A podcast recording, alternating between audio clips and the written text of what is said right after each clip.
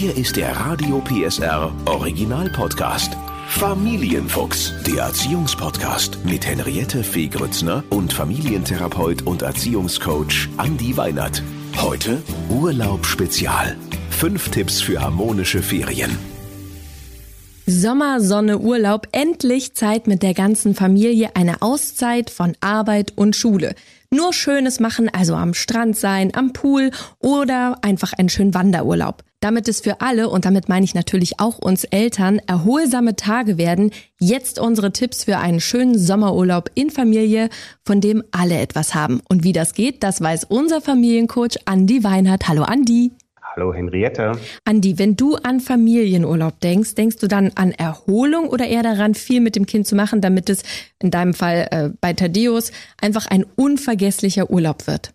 Also tatsächlich, Henriette, ist es bei mir so, dass diese Ideen, unvergesslichen Urlaub machen zu wollen, dass es die gar nicht so gibt, weil sowas kann sich gut ergeben. Und was, glaube ich, wir heute auch noch mal ein bisschen näher beleuchten werden, ist, dass der Anspruch auf Erholung ja ganz äh, unterschiedlich von den einzelnen Familienmitgliedern auch definiert wird und das ganz wichtig ist, sich da auch gegenseitig abzustimmen und zu gucken, was macht denn eigentlich einen gelungenen Urlaub für jeden in der Familie konkret aus. Und was glaubst du, wie geht's den meisten Eltern? Glaubst du, dass die eher sagen, oh, einfach erstmal losfahren und sich gar nicht so richtig darauf vorbereiten? Oder wie glaubst du, wie, wie machen das die meisten Eltern? Ich glaube, das ist sehr unterschiedlich. Ne? Also ich glaube, es gibt schon die Familien, so wie du jetzt sagst, ne? Augen zu und durch. ne? Ähm, und einfach dann, jeder hat so die Idee, was dann da so passieren wird. Was ich einen ganz wichtigen Punkt finde, Henriette, ist, dass so, wenn man den Stress mit einpackt, ja, dann hat man oft auch die Situation, dass man dann am Urlaubsort den Stress wieder mit auspacken muss und das dann oft gar nicht so sehr schön wird, wie man sich das eigentlich auch zum Schluss wünscht. Ja, es wird ja meistens sowieso nicht so, wie man sich das vorgestellt hat. Also ich versuche immer dann zu sagen, wir gucken erstmal, was uns alle erwartet und dann reagieren wir. Genau. Wir können ja mal die einzelnen Punkte durchgehen, damit es wirklich stressfrei wird und einfach auch alle sich entspannen und erholen können. Und das geht ja mit der Reise hin schon los. Viele, zumindest in meinem Bekanntenkreis, fahren dieses Jahr mit dem Auto. Äh, stressfreie mhm. Reise mit dem Auto. Hast du da so ein paar Tipps? Zum Beispiel, wann ist die beste Zeit, loszufahren, wenn man jetzt äh, auch einplanen möchte, dass die Kinder vielleicht nicht die ganze Zeit quengeln und sagen, wann sind wir da? Wann sind wir da? Also das, das eine, was glaube ich eine ganz gute Idee ist, ist, dass man sich erstmal klar macht, okay, wann wollen wir überhaupt losfahren? Ne? Weil mhm. so das, was man ähm, so von Experten in der Richtung auch hört, ist es durchaus sinnvoll, auch den Rhythmus äh, bei den Kindern auch beizubehalten und das Ganze sozusagen auch so ein Stück weit für sich selbst auch zu nutzen. Was auch eine gute Idee ist, ist, dass man sagt, okay, ähm, ich überlege mir von vornherein so eine kleine Fahrtroute, dass mhm. man eben längere Unterbrechung auch drinne hat und dass man gar nicht so sehr diesen, diesen Wunsch hat, schnell von A nach äh, B zu kommen, ja, schnell zum Zielort zu kommen, sondern zu sagen, auch der Weg dorthin kann ja schon Teil des Urlaubs sein und kann sozusagen das Ganze auch für mich ein bisschen auflockern. Da kann man Pausenpunkte wählen, wo man zum Beispiel sagt, man wählt einen Spielplatz oder man wählt eine Raststätte, wo vielleicht eine Sommerrodelbahn mit dran ist und kann sozusagen die Zeit für sich selber auch auflockern im Auto, dass man äh, mit verschiedenen Spielideen während der Fahrt auch arbeitet. Ne? Also da will ich einfach mal drei Vorschläge machen. Das eine, was wir ganz gerne machen, ist dieses, weiß nicht, ob du das kennst, Henriette, Wort an Wort. Ne? Also dass wir nee. zum Beispiel sagen, wir fangen mit sowas an wie Löwenzahn. Ja. Und dann muss sagen, der nächste muss dann wieder ein Wort finden mit Zahn. So, und dann ah. macht vielleicht macht dann Zahnarzt, dann macht man irgendwie Arztkittel und jetzt wird es schon schwierig. Naja, eine andere schöne Idee, ähm, um die Autofahrt locker äh, zu gestalten, ist, dass man auch Autokennzeichen ja gut nehmen kann mhm. und versucht, aus diesen Autokennzeichen, aus den Buchstaben einen Satz zu machen. Ne? Ach, also wenn man zum Beispiel, ich komme ja aus Berlin, wenn ich da beispielsweise ein Berliner Kennzeichen sehe mit B-I-R-S, dann könnte beispielsweise das sowas sein wie Bob isst rosa Spaghetti oder so. Ja, cool. Ja, und noch eine andere Idee ist, dass man ja auch, wenn man im Auto so gemeinsam sitzt, so überlegen kann, wir spielen das A bis Z spielen. A bis Z ist dann sozusagen, wir überlegen zusammen, mit dem Anfangsbuchstaben A fangen wir an. Was fällt uns alles ein, was, was mit A anfängt? Ne? Klar, wir sitzen im Auto, da ist Auto ganz naheliegend, aber wem fällt sozusagen, wem fallen andere Dinge mit A ein?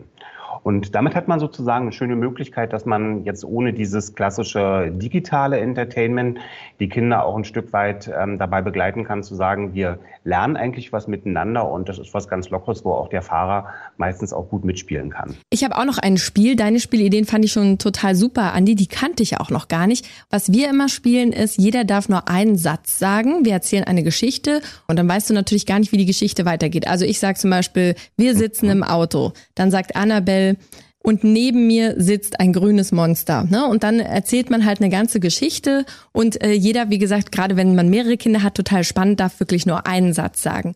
Und was wir auch ähm, oft machen, ist natürlich der Klassiker, dieses Ich sehe was, was du nicht siehst. Äh, das, mhm. das macht, macht sich trotzdem auch gut. Und für, für die Erwachsenen gibt es auch Ich höre was, was du nicht hörst. Und zwar äh, durchaus der Tipp, äh, dass man den Kindern auch mal Kopfhörer aufsetzen darf, wenn die ein Hörspiel hören, sodass sich die Erwachsenen auch mal unterhalten können oder natürlich ihre Musik hören können. Äh, auch das finde ich im Auto, wenn man auf so engem Raum ist, auch total okay. Oder was sagst du, Andi? Super Ideen. Sehr schön. Dann haben wir doch schon mal eine gute Autofahrt vielleicht dann hinter uns gebracht. Denn wenn man so dran denkt, oh, 13 Stunden Fahrt, dann klopft einem auch das Herz und man denkt, oh, ne? Mhm. Aber ich finde genau das mit den Punkten, wo du gesagt hast, man macht dort auch einen Halt und macht es zu einem Abenteuer, finde ich schon mal eine super schöne Idee.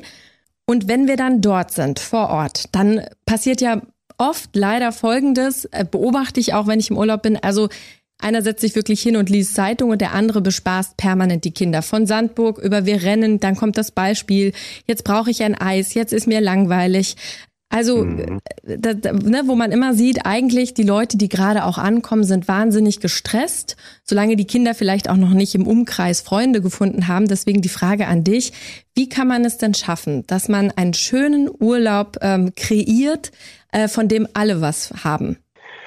Also ich habe eine relativ gute Erfahrung damit gemacht, dass man, bevor man in den Urlaub fährt, so Langeweileaktivitäten findet. Ne? Mhm. Also ganz oft geht es ja auch darum, dass die Kinder ein Stück weit auch lernen müssen, sich mit sich selbst zu beschäftigen. Und da ist eine ganz wesentliche Idee, glaube ich, einmal die, dass man seine Hilfe nicht zu schnell anbieten sollte, dass man in dieser Rolle des Entertainers sich sieht und sagt, okay, ich muss dem Kind die ganze Zeit irgendwas bieten. Auf der anderen Seite das Kind aber vielleicht so eine, so eine Ideenliste hat von Dingen, die es machen kann.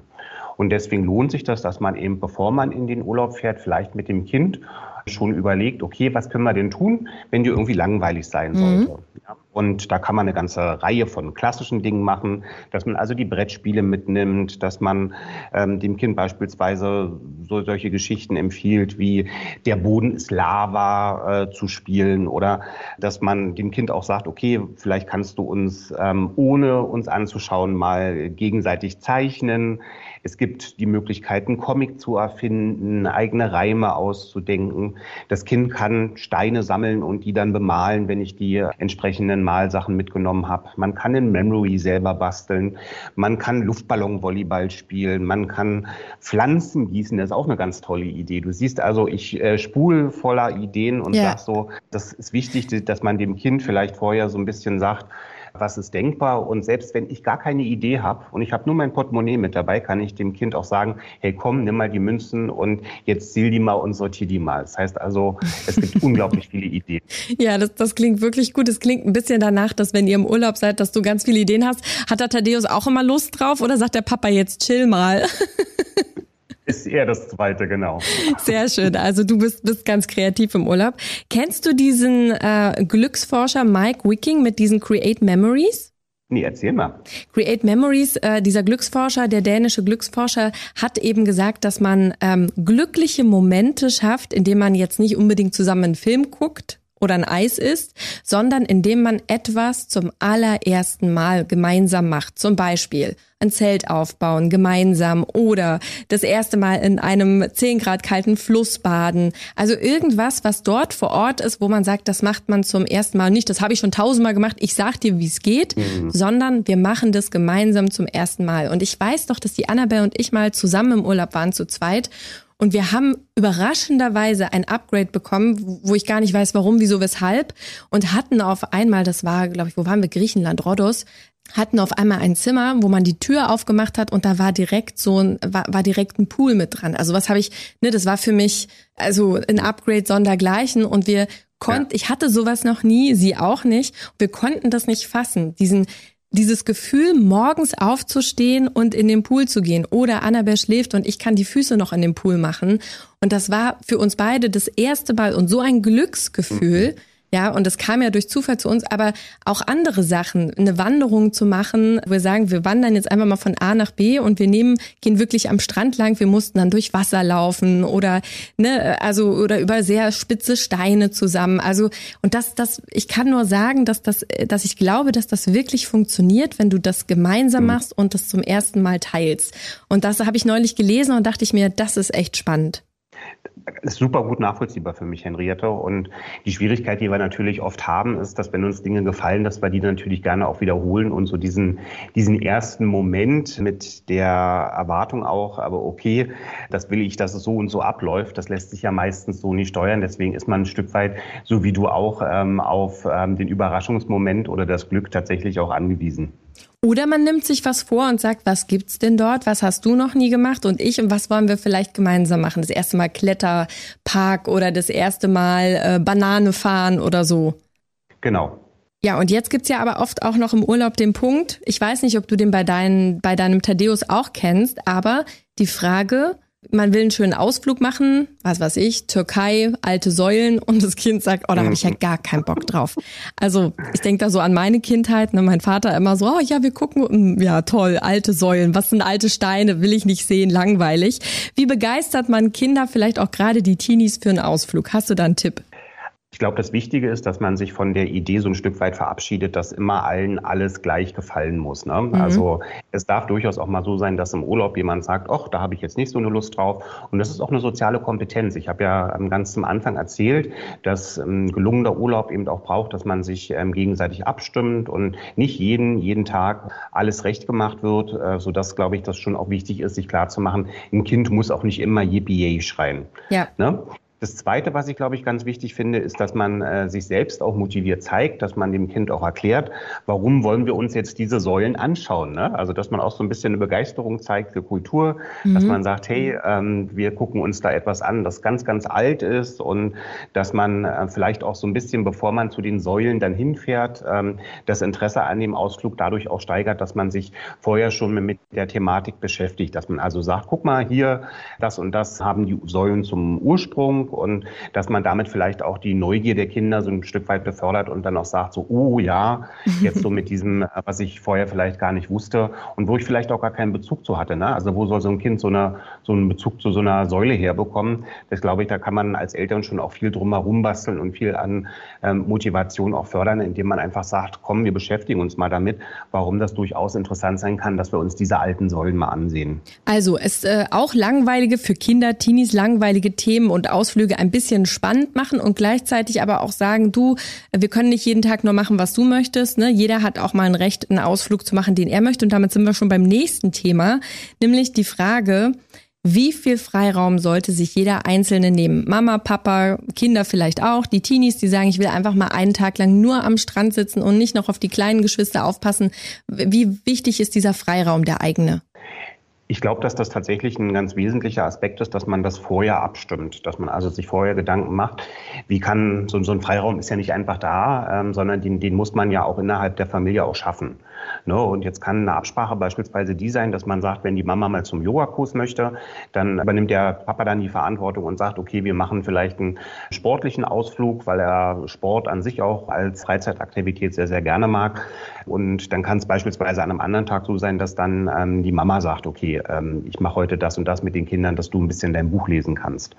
Ich glaube, eine Vielzahl der Konflikte, die es gibt in Familien, auch gerade im Bereich des Urlaubs, ist das, dass man einfach nicht darüber gelernt hat zu sprechen, was möchte ich eigentlich auch im Urlaub machen. Und mhm. dann entsteht Frust, weil jeder die Erwartungshaltung, die unausgesprochene Erwartungshaltung an den anderen hat, das muss der doch wissen, dass ich das und das machen mhm. möchte oder muss der doch wissen, dass ich das und das so und so haben möchte. Und ganz häufig ist dieser Glaubenssatz zu denken, ähm, mein Partner oder meine, meine Frau, mein Mann kann mir in den Kopf gucken, die, die ist nicht da und die kondensiert sich so ein bisschen im Urlaubsgeschehen, weil man natürlich einfach auch mehr gemeinsame Zeit miteinander hat. Also wichtiger Punkt, vorher schon miteinander drüber sprechen, wie wollen wir das machen? Einen Tag bist du für die Kinder zuständig, den anderen ich.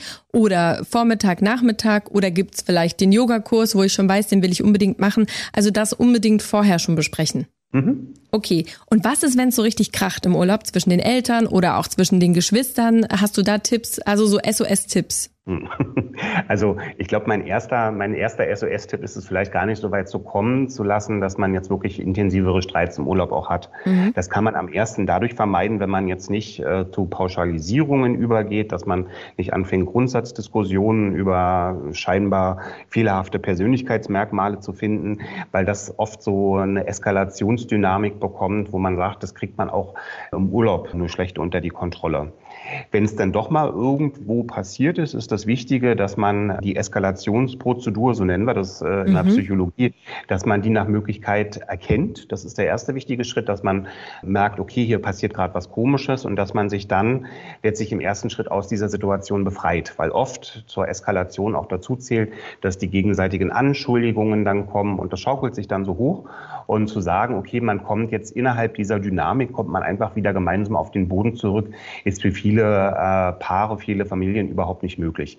Deswegen aus der Situation ein Stück weit aussteigen, das heißt also wirklich auch äh, die Situation als solche kurz verlassen, kurz sagen, ähm, dass man vielleicht die Situation besser erstmal verlässt. Mhm. Dann atmet man tief durch, sammelt seine Gedanken, nimmt sich seine fünf Minuten, ähm, vielleicht, das bietet der Urlaub ja an, geht man auch eine Runde, um sich einfach erstmal auch wieder ein bisschen ein Stück weit zu entspannen und dann kehrt man in die Situation zurück. Oft ist es dann auch so, dass diejenigen, die Streitpartner waren, auch ein bisschen Zeit hatten, sich wieder runter zu regulieren und dass man es dann eben einfach auch schafft, wieder produktiv miteinander zusammen zu sein ohne dass jetzt diese Spirale wieder von vorne beginnen muss. Okay. Und Thema Taschengeld oder überhaupt im Urlaub ist ja alles relativ teuer. Man ist natürlich viel spendabler, aber es bringt ja nichts, wenn man danach dem Monat nach dem Urlaub kein Essen mehr kaufen kann. Was würdest du, was würdest du sagen? Ähm, jeden Wunsch erfüllen oder Budget festlegen oder äh, sagen, du zahlst alles von deinem Taschengeld oder vieles. Wie habt ihr da so eine Regel bei euch zu Hause oder was wäre dein Tipp? Also tatsächlich glaube ich, dass die Kombination aus äh, beiden Varianten, die du gerade vorgestellt hast, dass das die richtige ist. Ne? Also dass ein Kind alles zahlt, das geht nicht, weil wenn man im Urlaub beispielsweise die Entscheidung trifft, man will sich jetzt die Säulen angucken oder man will Essen geben, das kann das Kind ja nicht selber zahlen. Nee. Das heißt also so grundsätzliche Aktivitäten die sollten tatsächlich schon noch aus der Familienkasse auch kommen. Aber ich finde das eine ganz schöne Idee, weil du mich gefragt hast, wie arbeiten wir? Ich finde eigentlich immer ganz schön, dass man mit den Kindern so ein Urlaubstagesbudget vereinbart. Das heißt also, dass man deswegen auch Urlaubstagesbudget auch die Möglichkeit hat, ähm, den Wert ein bisschen höher zu machen als beim normalen ähm, Taschengeld und dass man dann dem Kind die Freiheit einfach auch gibt, sich Zeitungen oder ähm, ein Eis oder etwas zusätzlich zu kaufen. Mhm. Und dann eben sagen kann, was weiß ich, von deinen 20 Euro, äh, zwei, drei Euro pro Tag, da hast, die hast du jetzt zur freien Verfügung. Genau. Ja, das klingt doch, das klingt doch gut. Also abschließend, Andi, würdest du sagen, vielleicht hast du so drei goldene Regeln für uns für einen schönen Urlaub, bei dem sich auch wirklich alle entspannen können? Also meine drei goldenen Regeln sind einmal vorher miteinander sprechen, was ist Erholung, was will man miteinander gemeinsam tun, wie kann Erholung tatsächlich auch gelungen ablaufen. Der zweite Tipp ist, sich äh, gegenseitig auch äh, dabei unterstützen, dass jeder mal einen Ruhemoment oder auch einen schönen Moment hat und dass man eben auch äh, dahin geht, dass man sagt, okay, wir können auch Ausnahmen zulassen. Das heißt also, die Kinder dürfen natürlich auch mal länger aufbleiben, dürfen auch mal länger ähm, in der digitalen Welt unterwegs sein und auch die Eltern haben das Recht, ähm, sich mal eine Ausnahme zu gönnen, indem sie vielleicht einfach auch sagen, ich schlafe mal eine Stunde länger, als ich sonst tun würde. Sehr schön. Also Ihnen allen einen wunderschönen, vor allem erholsamen Urlaub. Der Podcast rund um Familie, Eltern, Kinder und Erziehung mit Familientherapeut und Erziehungscoach Andi Weinert. Alle Folgen hören Sie in der Mehr PSR App und überall, wo es Podcasts gibt. Familienfuchs, ein Radio PSR Original Podcast. Moderation Henriette Fee Grützner. Eine Produktion von Regiocast, deutsches Radiounternehmen.